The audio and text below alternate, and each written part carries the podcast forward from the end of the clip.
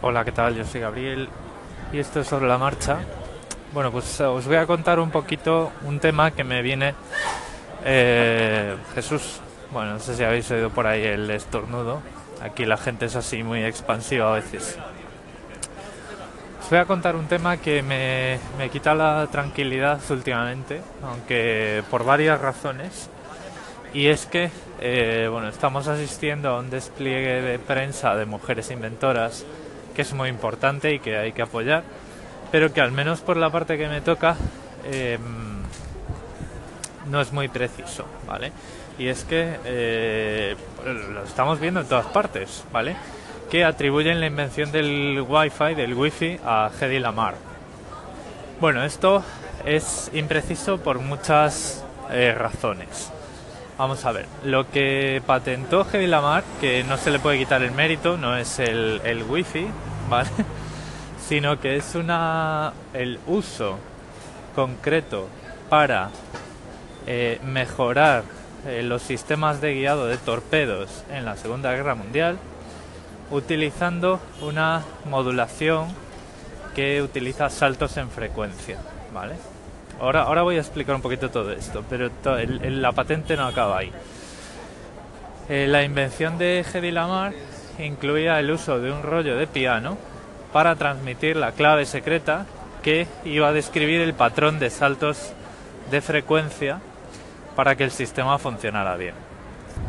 Bueno, vamos por partes. Eh, ¿Qué es una modulación de salto en frecuencia? Que parece que ya estoy aquí hablando en Klingon y ya veréis que no es tan eh, no es tan complicado. Vamos a ver, todos sabemos que la, para escuchar la radio eh, sintonizamos la emisora analógica, si todavía tenemos una de estas, en una determinada frecuencia, ¿vale? Y ahí pues llega la radio y se escucha el locutor o, lo que sea, la música o lo que sea.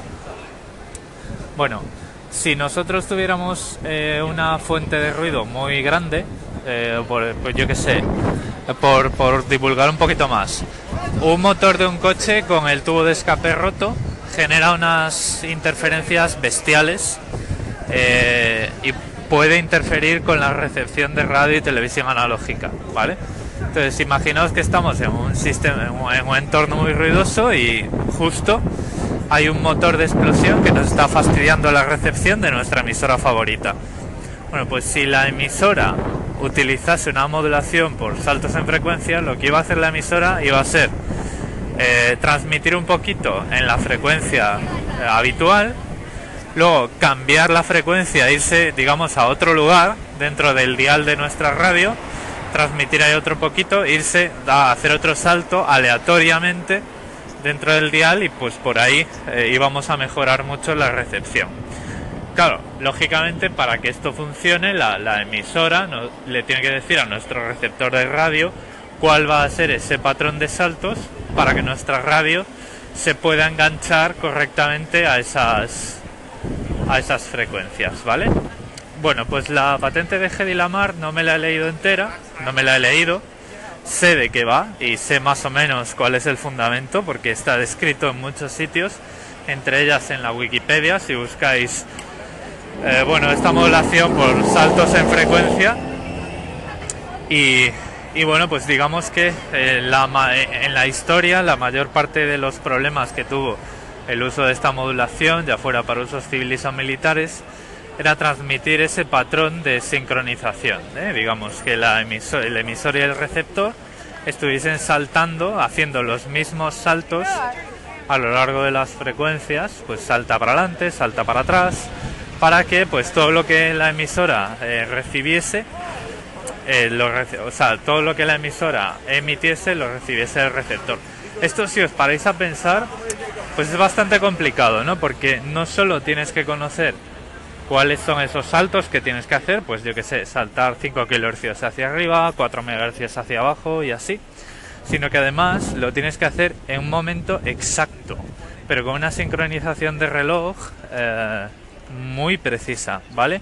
O directamente, pues si le quitas precisión, lo que tienes que hacer es repetir la información varias veces en cada posición de frecuencia para que un receptor se pueda enganchar correctamente. Entonces, eh, Hedy Lamar hizo una, tiene una patente importantísima en la historia porque, aunque no se tienen evidencias de que existieran dispositivos eh, aplicados al, guiado de, torpedos en la Segunda Guerra Mundial que usasen la patente de Hedy Lamar, eh, bueno, pues siempre se ha celebrado, siempre se ha referenciado esta patente como el, mejor ejemplo de aplicación militar de este sistema y al parecer, y digo al parecer porque no he contrastado las fuentes, eh, no he ido ahí a la biblioteca a establecer estas correlaciones y tal, parece ser que más o menos por la época, la fecha de admisión de esta patente, poco después la eficiencia de los torpedos de las tropas aliadas subió bastante, entonces pues es fácil atribuirlo. Aún sin esas evidencias es muy fácil y yo creo que es lo correcto atribuirlo a la pues a esta invención de, de Hedy Lamar vale ¿Qué es lo que ocurre? Que eh, pues de esto que os he contado al Wi-Fi hay cierto camino, no demasiado, y ahora os voy a contar qué tiene esto que ver con, con el Wi-Fi, pero sí que hay cierto camino. Bueno, ¿qué tiene que ver entonces el eh, frequency hopping este, la modulación eh, de, banda ancha por saltos en frecuencia con el Wi-Fi? Bueno, pues es que esto se usa en las redes Wi-Fi para evitar situaciones de ruido. Además, daos cuenta que la banda, eh, las bandas de transmisión de Wi-Fi tienen muchas interferencias, no solo de las Wi-Fi vecinas, sino de equipamientos de médicos, ¿vale? Porque la banda de 2,4 GHz, que es donde opera el, el Wi-Fi tradicional, no el Wi-Fi 5G, sino el Wi-Fi 2,4 GHz, es la que se usa en los hospitales para bastantes, eh, bastantes equipos, ¿vale? Entonces es bastante fácil que en el entorno de una, de una red Wi-Fi, de la red Wi-Fi de tu casa, eh, pues haya interferencias y haya que estar haciendo estos saltos en frecuencia para mejorar la calidad de la red, ¿vale?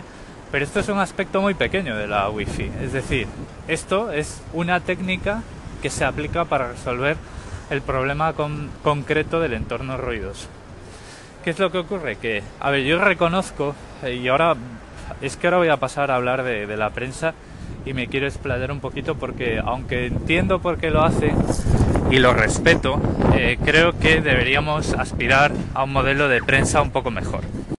Bueno, para empezar lo que tengo que decir es que eh, flaco favor le están haciendo eh, a Hedy Lamar con esa sobresimplificación de su, de su invento. Es decir, desde mi punto de vista, me voy a ir a un ejemplo claro que todos vamos a ver súper claro. Es muchísimo más importante la invención de la rueda que la invención del coche.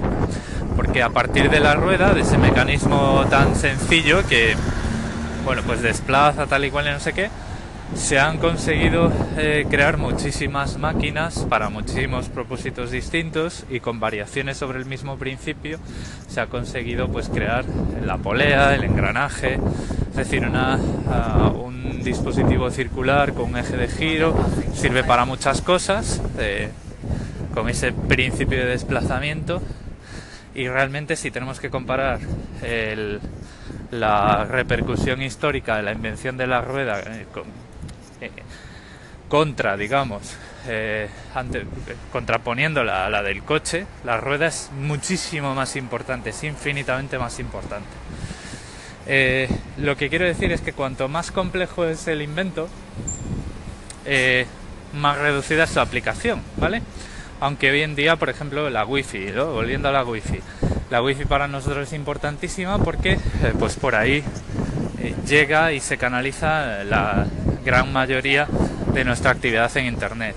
Pero la invención de Hedy Lamar, esa frecuencia, esa modulación eh, de banda ancha por saltos en frecuencia para disminuir o evitar el ruido, desde mi punto de vista, es mucho más importante que la Wi-Fi porque se aplica a muchas más aplicaciones y por ejemplo pues eh, protocolos de comunicaciones industriales que están dentro de una fábrica y que permiten que los eh, distintos equipos se comuniquen inalámbricamente en entornos que el nivel de ruido electromagnético es bestial y que bien no es tan importante en el sentido, o sea, perdón, no, es más importante pero no es tan mediático o no es tan popular como el wifi, ¿no? Entonces, ¿qué es lo que ocurre? Yo por un lado entiendo que eh, tiene más gancho explicarle a la gente que Hedy Lamar inventó el wifi, aunque es un titular falso, eh, y relacionar su invención con el wifi que relacionar su invención con cosas que la gente no ve porque la gente no entra en las fábricas y la gente no se plantea eh, cómo en semejante entorno eh, agresivo para cualquier tipo de comunicaciones donde a lo mejor eh, pues intentas sintonizar una radio y no puedes por la cantidad de interferencias que hay, cómo es que muchos equipos son capaces de funcionar y son capaces de resistir todas esas interferencias, ¿no? Entonces, por un lado lo entiendo porque enganchan más a lectores, pero por otro también están quitando, o sea, están, están yendo por la calle del medio. Es decir, eh, por un lado, eh, muchas veces nos quejamos, y yo el primero, de que la tecnología se conoce poco, ¿vale? Eh, nos quejamos también de que el papel de la mujer en la tecnología se conoce todavía menos. Porque directamente la gente le tienes que decir cosas como que Hedy Lamar inventó el wifi para que digan, anda, que las mujeres también eh, son tecnólogas válidas, ¿no? Son inventoras válidas y tal. Pero es que si lo que hacemos es directamente sobre simplificar las cosas, la gente se queda con un argumento de bar, con un argumento de cuñado de es que Hedy Lamar inventó el wifi. Cuando en lo que, eh, no sé, igual es una discusión un poco vacía, pero yo creo que, joder, pues deberíamos contar las cosas más completas y decir, mira, Hedy Lamar inventó esto. Y esto que parece una cosa de frikis está presente en el wifi, en esto otro, en esto de aquí, en esto de allá y en esto del otro lado, ¿vale? Que luego también hay muchas otras imprecisiones, porque eh, Lamar no inventó eh, la modulación de saltos en frecuencia. Es decir, antes que ella hay patentes que hacen uso de ese patrón de muchas otras personas, entre ellas pues Nikola Tesla, ¿vale? ¿Qué pasa? Que eh, antes de ella había muchos errores y muchos fracasos a la hora de hacer esas transmisiones de claves y encontrar una forma factible de aplicar esto en la práctica.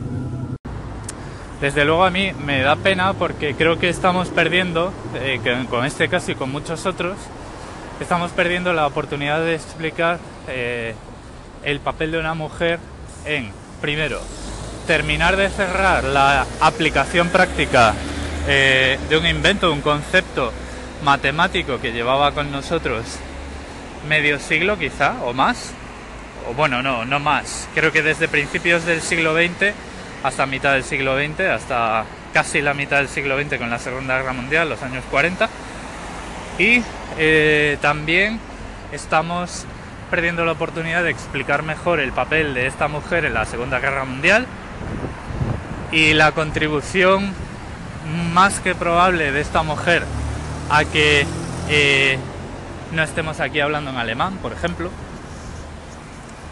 Y además luego de decir, y cosas como estas son las que a día de hoy, por ejemplo, hacen posible que exista el wifi, a coger y decir en un vídeo de Lola o un titular mal escrito por gente que no entiende ni siquiera cuál es el invento y cuál es el contexto de la historia y qué es lo que venía a resolver que gente enorme como Nikola Tesla no habían sabido resolver con anterioridad. Ah, y nos quedamos con que eh, Hedy Lamar inventó el wifi, que además es mentira, porque eh, es decir, que tú seas capaz de hacer una transmisión sin ruido un entorno ruidoso no resuelve el resto de las cosas, que es la transmisión de datos, que un ordenador sepa cuando otro ordenador está emitiendo para que no le machaque los datos. O sea, digamos que la complejidad que tiene la Wi-Fi abarca muchísimos más problemas y tiene que resolver muchísimos más problemas que los que resuelve eh, digamos, la modulación por espectro ensanchado, no sé si era por banda ancha espectro ensanchado, esto lo estudié hace muchos años, por saltos en frecuencia. Entonces, claro, o sea, estamos sobresimplificando el papel de Hedy Lamar en la historia y su invención, y también estamos sobresimplificando el wifi. O sea que, bueno, que bastante mal, y digo bastante mal porque digo que no obstante entiendo por qué lo hace, y me parece que es una causa bastante noble, aunque no me gusten las sobresimplificaciones, eh, contarle a la gente, aunque sea haciendo resolviendo la fórmula de la Coca-Cola, diciendo, digamos, el resultado de la última cuenta sin contar nada más, eh, entiendo que lo hacen por eh, poner, sacar a relucir el papel de una mujer en la tecnología y en la guerra, pero eh, tenemos que esperar, yo creo que tenemos que esperar un poquito más de nuestros lectores y tenemos que contar las historias como realmente han sucedido y no como el tiempo que nos da nuestro redactor jefe, nuestro editor jefe, que probablemente sea un hombre, y, que quite valor a toda esta historia, que es una historia muy bonita, pese a que yo no la haya sabido contar bien, porque como ya sabéis, como dice el título de esta emisora, es sobre la marcha y voy andando por la calle además, que tengo que comprarme ahí unas cositas para casa. Y dije yo, bueno, pues vamos a sacar el teléfono y contar esta historieta. A ver qué os parece. Un saludo. Hallo, Gabriel. No sé por qué dices que no estaría bien que habláramos todos alemán, sería muy divertido. No, ahora en serio, te veo muy optimista y está bien eh, que seas tan optimista y que pienses también de la gente. Yo soy un poquito más pesimista. Y cuando dices, por ejemplo, que el periodista ha hecho la reflexión, ha entendido perfectamente de qué estamos hablando como invención, pero que ha hecho, ha tomado la decisión consciente de modificar la realidad para así enviar el mensaje de que las mujeres también pueden inventar, me parece que vas un poquito lejos y no sé si te has fijado, a mí me pasa que cada vez que se publica en la prensa una noticia sobre un tema que conozco de cerca, me doy cuenta del enorme número de imprecisiones que se cometen. Y aunque te voy a hacer una falacia, que te dejo a ti que me digas qué tipo de falacia es la que estoy cometiendo ahora, puede uno suponer que si en los temas en los que realmente tienes un conocimiento profundo te das cuenta de que el periodista está cometiendo errores o cometiendo imprecisiones, probablemente en prácticamente todos los temas se cometan errores y se cometan imprecisiones. Te dejo a ti también el análisis de los errores e imprecisiones voluntarios que se incluyen cuando se dan noticias políticas según la ideología. eso es harina de otro costal. Lo que quiero decir es que me parece que quizá el trabajo de divulgación periodística no se hace siempre todo lo bien que se deba, probablemente, entre otras cosas, por lo que tú dices de que hay presiones de costes que no le permiten al periodista hacer eh, su trabajo todo lo bien que merezca, y también debo decir que hay medios que efectivamente hacen divulgación de calidad. Pero vamos, que no le quiero dar 50 vueltas a la cosa y además estoy aprovechándome del bug o el bug en Android que me permite pasarme de un minuto en el calling. Así que lo dejo aquí. Mensaje simplemente decir que quizá el error sea involuntario. Hola Edu, bueno muchas gracias. A ver, el tema es que eh, no lo he contado a lo mejor muy bien, pero estos artículos están clasificados siempre eh, bajo categorías eh, feministas o en publicaciones feministas, ¿vale? Las que os recuerdo que ya publiqué en su día, que yo estoy totalmente de acuerdo, aunque todavía tengo que hacer mucho examen de conciencia para terminar de mejorar algunas cosas, pero digamos que estos son pues vídeos divulgadores del papel de la mujer en y reivindicativos, eh, bueno, pues para conseguir eh, quitar el techo de cristal y todas estas cosas que todavía tenemos por aquí pendientes, ¿no? Entonces, eh, de ahí que yo sepa o que tenga el contexto completo para poder decir que son errores de la prensa que se hacen para hacer que el artículo o que el logro de Hedy Lamar en este caso pues sea más sexy, ¿no? Para el, para el lector que tenga más significación para gente que es ajena a temas de tecnología o o que no está acostumbrado a pensar en modulaciones digitales y para qué sirven, pero que sí, que cuando mira en el, en el cristal de Starbucks que hay wifi gratis, pues dice, ah, mira, wifi. Vale. Entonces, eh, por eso mi, eh, mi comprensión hacia esto, aunque no lo comparten en absoluto. ¿Por qué? Porque estamos haciendo la doble simplificación de el, la invención o digamos la patente de Hedy por un lado y la tecnología por otro, ¿vale? Y luego nos echamos las manos a la cabeza cuando la gente hace una carrera eh, de tecnología o de lo que sea y romantiza demasiado pues esa profesión, ¿no? Es decir, pensamos muchas veces que por estudiar una carrera de ingeniería o de física, pues vamos a eh, salir un día de un garaje todos despeinados y decir eureka y resulta pues que hemos construido la máquina del tiempo o hemos descubierto el principio de la fusión fría, ¿no? La pieza que faltaba. Y no nos damos cuenta de que la ciencia y la tecnología avanzan muchas veces a pasos muy pequeños, pasos muy cortitos, que si los miras sin el contexto, sin la foto grande, eh, pueden ser eh, a veces, te pueden desmotivar si no estás en, el, en la industria o si no estás en, la, en el ramo de la investigación que toca. ¿no? Y, y eso es lo que conseguimos cuando sobresimplificamos la parte de la tecnología.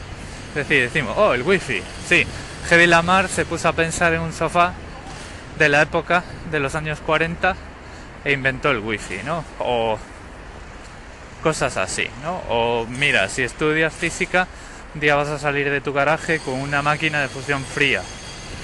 O si estudias electrónica, eh, pues vas a inventar no sé qué.